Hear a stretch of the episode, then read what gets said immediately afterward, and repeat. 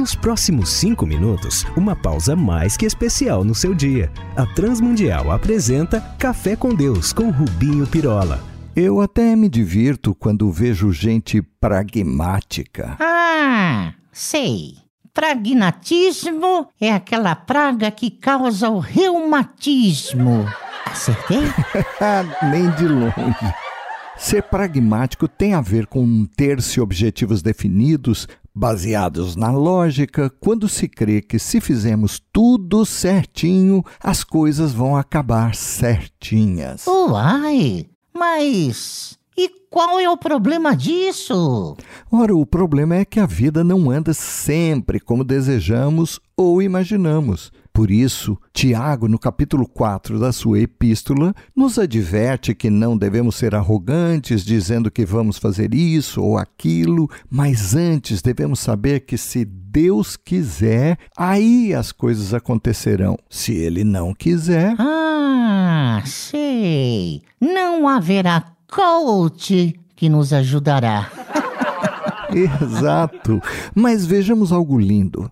A Bíblia é cheia de histórias de superação. Algo que vem a nós como um dom, um presente de Deus sobre as lutas e adversidades que a vida, essa experiência que dói, nos traz. Então, diante delas, podemos nos encorajar, mesmo que estejamos passando por obstáculos e lutas que imaginamos ser impossíveis.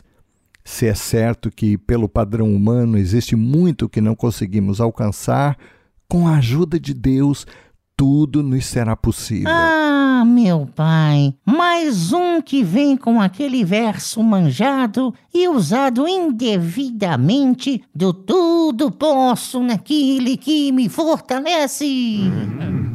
Não, você está correto. Usam erradamente esse texto de Filipenses 4.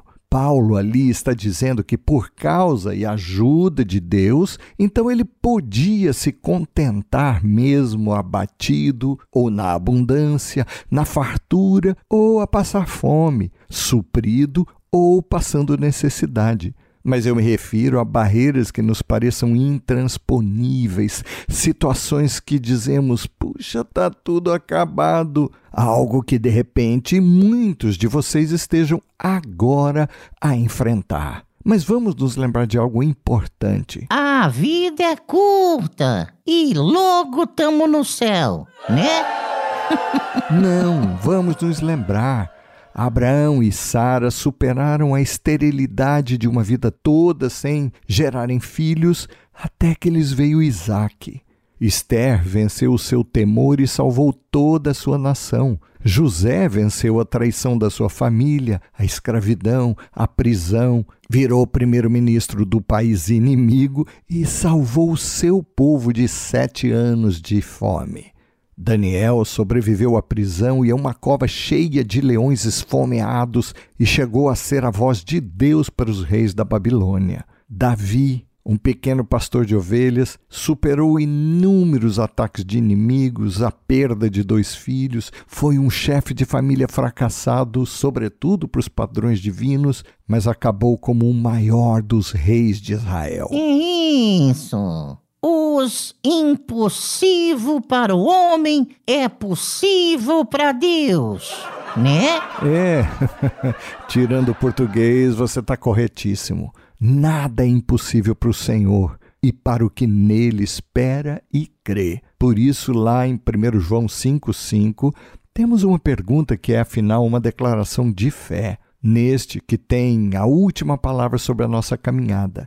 Quem é que vence o mundo, senão aquele que crê que Jesus é o Filho de Deus? Ora, João é enfático e reafirma o que declarou solenemente no verso anterior: todo que é nascido de Deus vence o mundo. E as barreiras, e os impedimentos, e aquilo que todo mundo afirma ser impossível de fazer.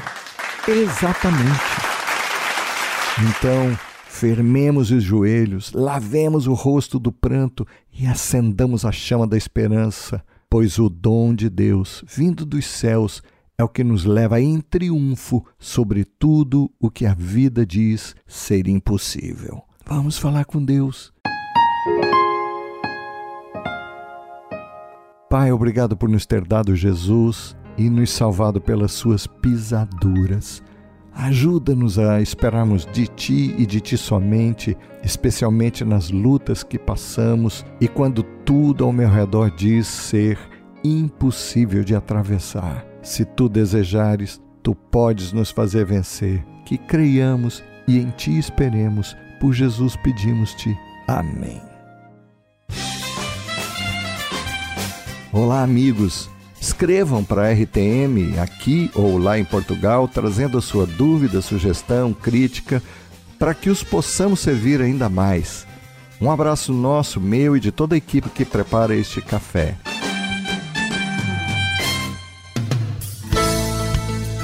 Se você gostou desse programa ou tem alguma dúvida, escreva para café com Deus sem acento arroba transmundial.org.br